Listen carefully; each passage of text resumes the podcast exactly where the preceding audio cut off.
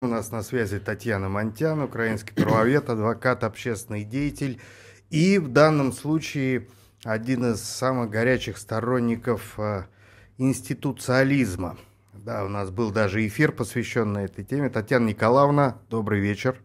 Ну что же, давайте, ну что же, давайте перейдем к делу. Представьте вкратце э, вот концепцию экономику институциализма, институтов коллективного действия и, собственно, механизмов обеспечения общественного э, управления общественным ресурсом. Да, вот насколько я помню из нашей предыдущей программы, это именно так. Вот чем это отличается от э, концепции солидарной экономики, можем об этом поговорить чуть позже.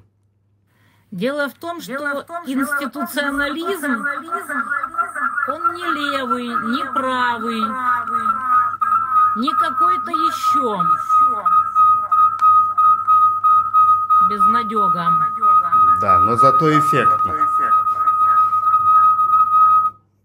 Татьяна Николаевна, пока не отключайтесь, а, будут э, спасательные работы проводиться по возвращению звука. Ну что, тогда продолжаем. Кстати говоря, я знаю, что вы относитесь к э, теории институциализма не очень положительно. Вот почему? Нет, ну, буржуазных э, теорий же огромное количество. Чтобы не поднимать ключевые вопросы политэкономии, да, ну, придумана э, куча таких теорий, которые как бы, да, не идеологизированы. Тут я согласен с Татьяной. Ну, например, мандиализм, монетаризм, институциализм, менеджеризм, ну, огромное такое, или, например, управление по ценностям и так далее. Вот. Э, мне, например, как бы неинтересно обсуждать то, что в рамках экономикс происходит. Они могут хоть что угодно придумать, да, но это не имеет никакого отношения к политэкономии э, пост, пост, посткапитализма. Ключевой вопрос такой. Либо мы совершенствуем нынешнюю систему – новые институты создаем, там еще что-то придумываем, экономическую демократию там на отдельных направлениях развиваем и так далее. И так далее. Вот, ну, можно этим заниматься. Мне лично неинтересно совершенно. То есть я говорю о посткапитализме именно, да, и в этом смысле, э, ну, как бы есть нерв э, у этого подхода определенный, который касается э, производственных отношений. То есть ни институтов, ни производительных сил, там, ни денег, там, ну и так далее, ни технологий даже. Вот все концепции западные строятся в основном на материальных каких-то uh субстанциях. То есть движение от, от технологии нынешней к более современной технологии, к более передовой, вот это прогресс. Или, например, раз, развитие институтов, или там, развитие экономической мысли, и, и чего-то еще такое развитие. Да? Но не меняя ключевых вещей, то есть не меняя производственных отношений. Что такое производственные отношения? Это отношения между работодателем и работником наемного труда, на самом деле, между владельцем средств производства и тем, кто на них работает. Вот. А, и понятно, что пока никто более интересной концепции, чем формационный подход, не придумал, но если не считать еще цивилизационной концепции. Потому что есть временной разрез, это формации, а есть территориальный разрез бытия, это цивилизация, допустим, сегодня, да, субъектность определенная – вот, поэтому, отталкиваясь от классических теорий формационных, э, с учетом нынешнего времени, мы должны, допустим, формационный подход э, дополнить э, цивилизационным, поскольку мы же заинтересованы в нашей цивилизации, вот, а не просто так абстрактно размышлять о китайской, например, цивилизации, еще там о других каких-то. Вот, поэтому не то чтобы негативно, просто мне совершенствовать э, капиталистический подход неинтересно, абсолютно. Это вчерашний день. Да, мы его сегодня имеем, этот вчерашний день в России.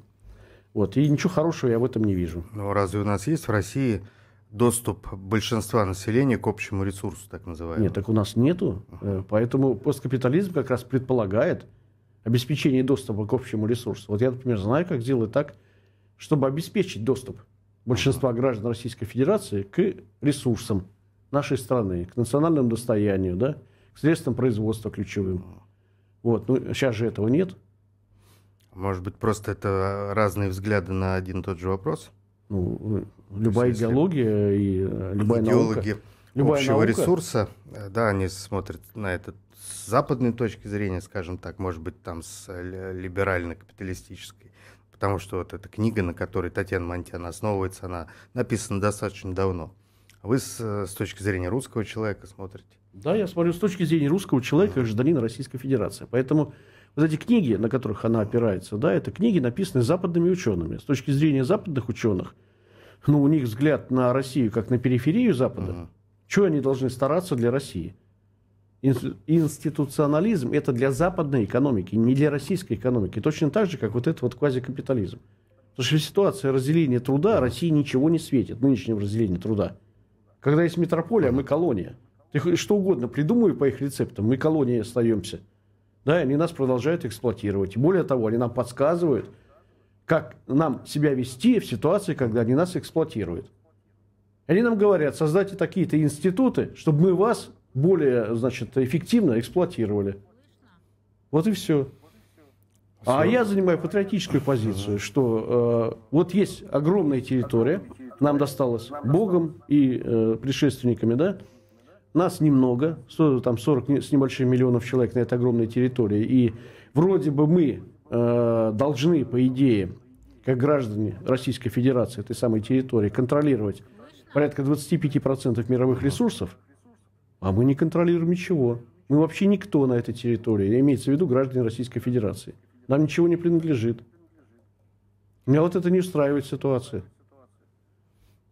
Не принадлежит потому, что так не хотят наши правящие кланы или мировые центры управления, которые и те, управляют. И, другие, да, и те, и другие не хотят. То есть наши хотят сами управлять, да, вот этой территорией. Мировые кланы тоже хотят управлять. И все, в принципе, экономические субъектности сегодня нацелены на то, чтобы владеть тем, чем они владеют, и даже больше. Почему они должны думать о людях? Они не думают о людях. О людях вот мы сейчас э, про это говорим. На самом деле Остром даже не вспоминала ни о какой России и ничего специально ни для России, ни для кого другого не писала. Институционализм – это не про левых, не про правых, не про коммунистов, не про социалистов. Это как математика, она одинакова для всех – и для папуасов, и для силиконовой долины, потому что дважды два везде четыре. И алгоритмы аллокации общего ресурса одинаковые во всех странах и в любых сообществах. А вот если начинать рассказывать, что кого-то надо раскулачить, что-то обобществить, то всегда встают вопросы. А с какой суммы раскулачиваем, а с какой пусть живут и считаются мелкими? И прочие практические вопросы. Поэтому вот когда переходят все эти теории в практическое русло, они натыкаются на всякие вот такие жизненные вопросы.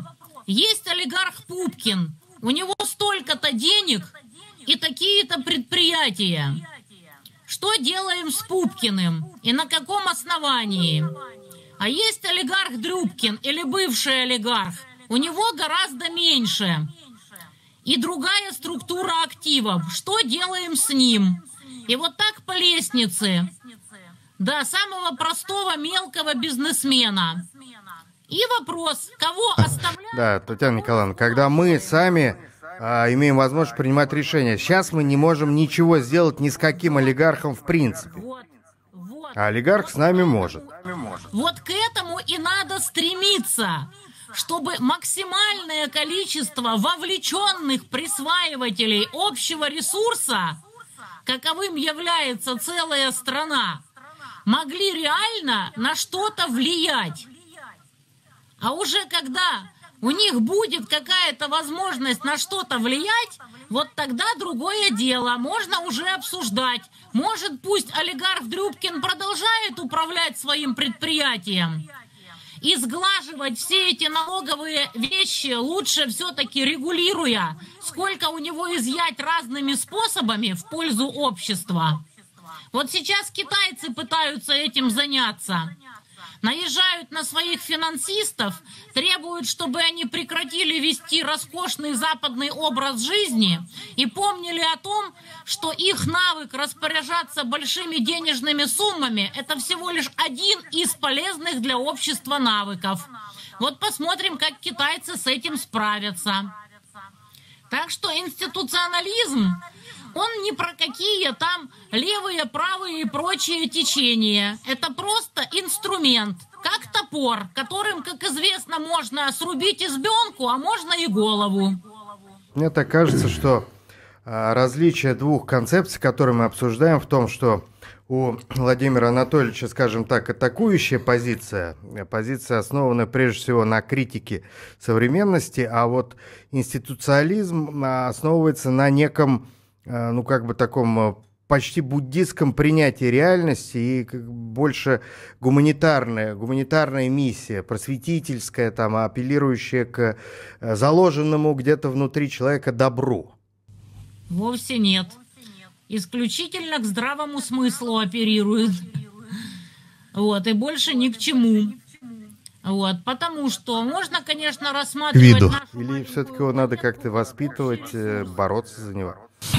Вот. Если рассматривать планету как целое, а это только недавно стали делать, ну вот и в рамках планеты и надо смотреть, как мы будем распределять все наши богатства, какие только есть. Да, очень большой и жирный кусок достался именно России. Именно поэтому на нее нападают все, кому не лень, заявляя, что слишком много вам досталось, ребята, а вас так мало. Пойдем-ка мы на вас войной. Это, естественно, в рамках э, всей этой концепции. Почему нет? А определившись, что там с Россией, естественно, можно и внутри каждой страны распределять, кому чего внутри. Это многоступенчатая система. Но, естественно, мир уже стал настолько глобален, и в любой стране есть товарищи, которые работают на другие страны, и даже не страны, а на всякие корпорации. Главное, чтобы это все было видно и понятно максимальному количеству заинтересованных лиц. Так что никаких, собственно, противоречий. Инструментарий определен. Как это все делить, по какому принципу, как контролировать. Так что не вижу никаких вообще проблем. Человек просто книгу не читал и поэтому так агрессивно настроен. Нужно было вставить рекламный ролик, да, покупайте книгу. Ну вот, Владимир Анатольевич, а вот марксизм в свое время тоже был чисто западным учением, который не рассматривал Россию вообще как э, прогрессивную часть человечества, но русские большевики, э, среди которых было много нерусских, русских, там э, часть дворян даже, да, они взяли эту идею, применили у нас, а больше ее нигде особо и не применили так вот, в таком, ну, кроме Китая и еще ряда стран. Ну, они не применили эту идею, в том-то и дело что у нас хотели троцкисты применить эту идею. А Ленин, как человек, который действительно здравым смыслом руководствовался из ситуации в Российской Федерации, э, сочинил мифологию, ну, его команда. Да? Мифология заключалась от начала до конца, была сплошная мифология по поводу того, что пролетариат взял власть, залетическая революция у нас произошла, вот, э, начали строительство социализма и прочее, прочее. Но это было правильно. Почему? Потому что э, вот эта часть Компартии начала строить посткапитализм и вышла из разделения труда этого западного, да, и Российская империя, российская цивилизация таким вот образом вывернулась. То есть вроде бы взяла марксистскую концепцию, но сделала все по-своему. Да, не перманентную революцию, а вот так называемый социализм в одной, в одной отдельно взятой стране. Молодцы. Вот. А троцкисты до сих пор живы. И мозги нам э, компасируют, да, русским, говоря о том, что вот там на Западе какая-то теория с точки зрения здравого смысла якобы и так далее, распределение и якобы я книг не читал. Я 40 лет преподаю, и все эти нюансы знаю. Троцкистские штучки в особенности, да, которые заключаются в том, что э, русский человек не должен ничем владеть. И лапшу вешают все время нам по поводу того, что нужно, вот, например, национализацию провести сейчас, вот, и государству все должно принадлежать, институтам каким-то должно принадлежать, которые, понятно, э, троцкисты будут возглавлять у нас в нашей стране, как они вот пришли, вместе с Чубайсом ага. и начали приватизировать все. И, между прочим, на сегодняшний день э, только в рамках концепции солидарной экономики известна технология, каким образом гражданам Российской Федерации напрямую стать владельцами вот этих самых активов.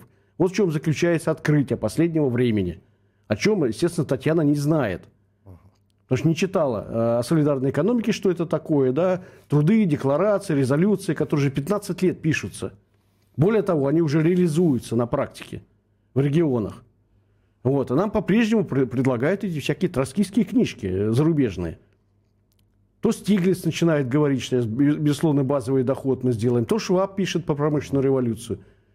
То э, поклонники, э, точнее там соратники Аузана, который у нас возглавляет э, главный институционалист в Российской Федерации, соратник Мао и Гайдара, да, который возглавляет факультет экономический МГУ.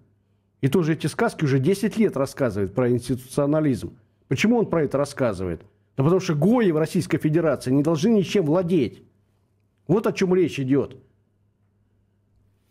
И все время нам подсовывают, значит, то институты, то фонды, то государство и так далее, и так далее. Но получается, что силы, которые противостоят российской цивилизации, они носят личину, да, те же троцкисты, они сегодня не называют себя троцкистами и даже отрицают, может быть, программу Троцкого, которая, да, которую он Да тут с любой стороны не зайди, вот и, и просто ведущие Э, как бы экономисты, мировые, нобелевские лауреаты. Вот я всех читал, смотрел, какой-нибудь Джеффри Сакс, который работал на территории Российской Федерации, написал огромный труд, например, «Конец бедности».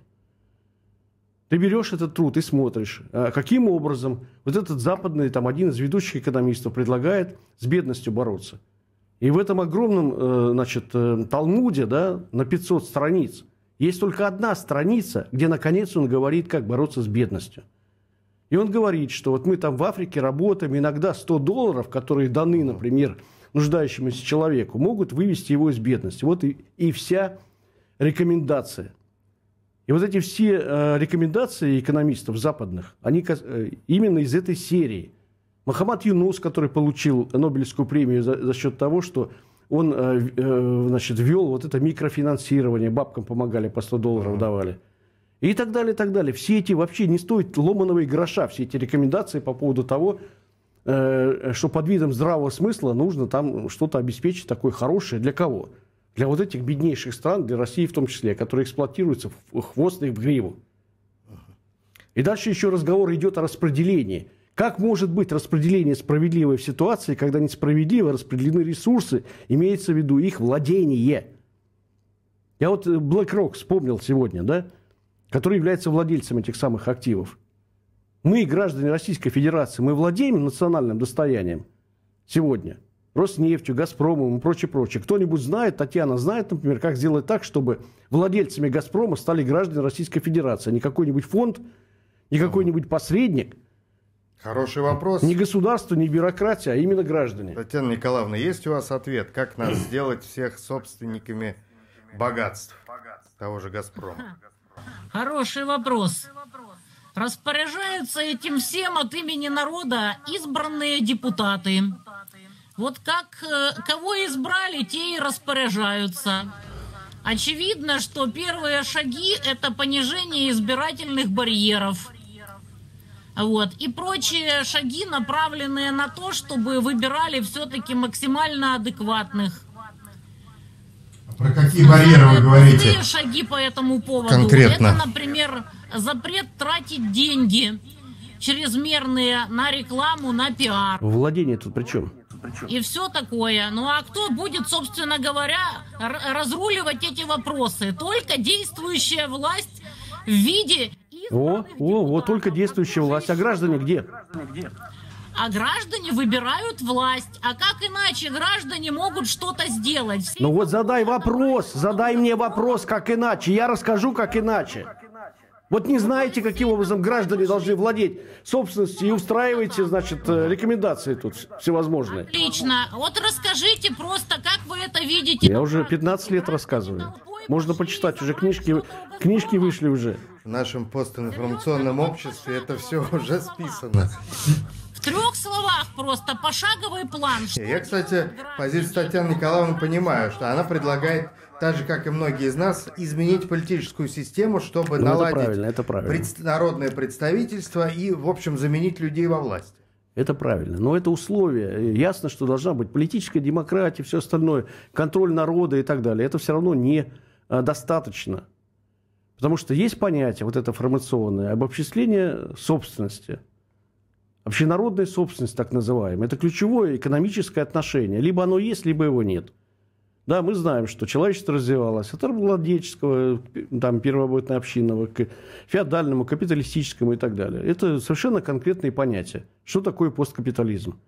При капитализме ключевое отношение это как раз вот этого самого капитала, вот, и частного капитала, естественно. Там, где частный капитал и владеет деньги, там, понятно, никакой экономической демократии, по сути дела, нет, олигархическое общество. Как сделать так, чтобы была реальная политическая демократия? Э, только свободный гражданин, который не эксплуатируется и может быть вот этим самым субъектом в рамках политической демократии. А как сделать так, чтобы он был свободный гражданин? У нас колоссальные ресурсы. 100 э, миллионов правоспособных граждан. И когда мы говорим, что вот у нас, допустим, там предприятие с государственным участием, ну, допустим, в ГУПах у нас, у нас 9 тысяч примерно, вот предприятие, допустим, тоже 9 тысяч примерно. От 5 до 10 тысяч, то есть федеральных, региональных, муниципальных и так далее, и так далее.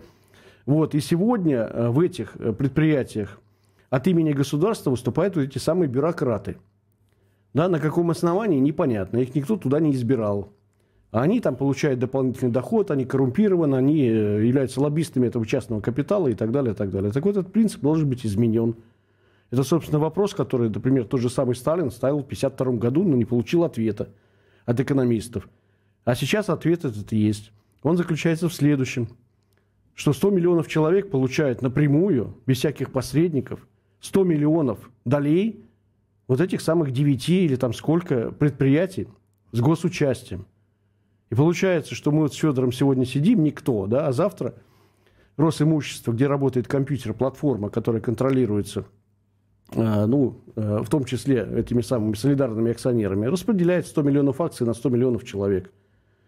И нам достались акции миллионных долей там, «Газпрома», «Росатома», то есть 10 примерно федеральных предприятий, их должно быть чуть больше, чем, чем одно или два. То же самое с региональными предприятиями, то же самое с муниципальными. Мы становимся совладельцами прямыми. И тут начинается новая история экономическая, о которой я могу долго рассказывать. Каким образом граждане, которые вдруг стали акционерами вот этих э, предприятий э, стратегического характера, национального достояния, ключевых производительных сил, да, каким образом э, граждане могут участвовать в управлении, какие у них права есть – да, почему не обязательно всем 100% гражданам участвовать, а только там 50%, то есть активной, активной части, как они могут реально на это влиять? Как это обеспечивает контроль снизу? Как это э, является дополнительным драйвером экономики? Ну и масса других вещей.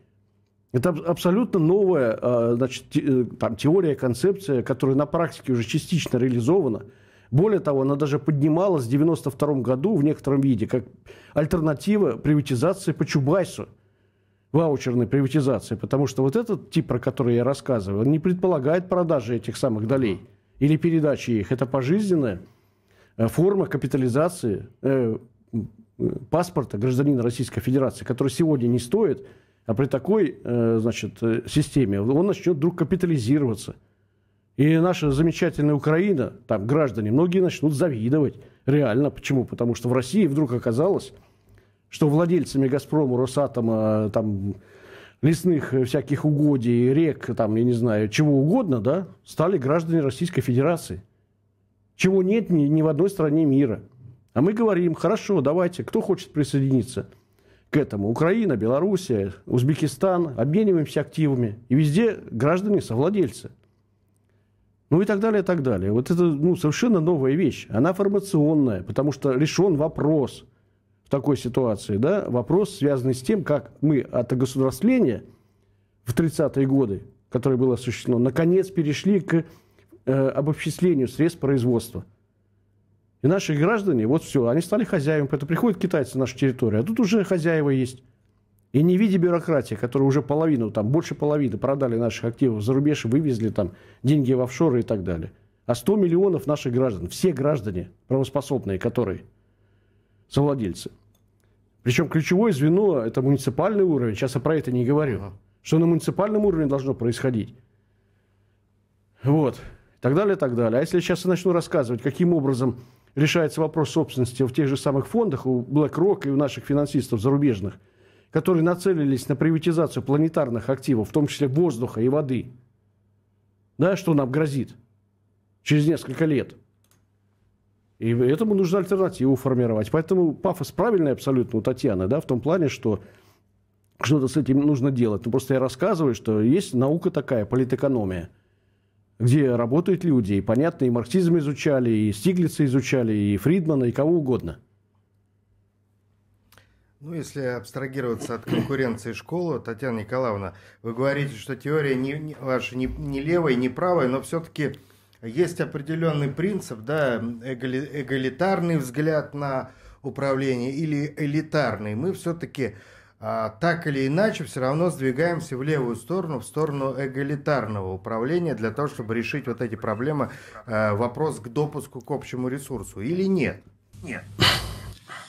Дело в том, что мы все помним, что такое приватизация. Мы помним, что простые люди, которые понятия не имели, что такое акционерный капитал, что делать с этими ваучерами, что они с этими ваучерами по итогу сделали. Мало получить какой-то ресурс.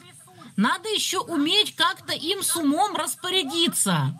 Я вот помню эти прекрасные объявления. Там, меняю ваучер на трехкомнатную квартиру в Москве, первый и последний этаж не предлагать. А закончилось это тем, что по десятке у метро скупали эти ваучеры. А вот люди, которые разбирались, что такое акционерный капитал, акционирование, куда вложить ваучеры. Они эти ваучеры скупили и стали олигархами. Идея, кинутая в массы, что девка, кинутая в полк. Поэтому мало кому-то что-то дать. Надо, чтобы человек умел этим чем-то распорядиться. И своим голосом, и своим имуществом. И разумеется, что абсолютное большинство окажется в ситуации человека, который у метро продал ваучер за десятку. Вот и получается, что должны что-то с этим всем делать только те люди, которые соображают, что с этим делать. И эти люди должны одновременно понимать, что если все грести под себя, пользуясь своим пониманием процессов, гнобя при этом всех остальных и заставляя их продавать по десятке ваучеры, то закончится это все очень нехорошо. Вот как-то так. Если вот совсем... Иметь под рукой машину времени, вот э, отправились бы мы в то время и уже точно не продали бы ваучеры у метро за бутылку водки. Татьяна Николаевна, спасибо за участие в программе. Знали. Да. Несмотря... Несмотря... У них было, была эта машина времени, они ее скрывают до сих пор. А, несмотря на все сложности, эфир состоялся. С нами была Татьяна Монтян, украинский адвокат, правовед и теоретик и практик э, институциональной теории экономики.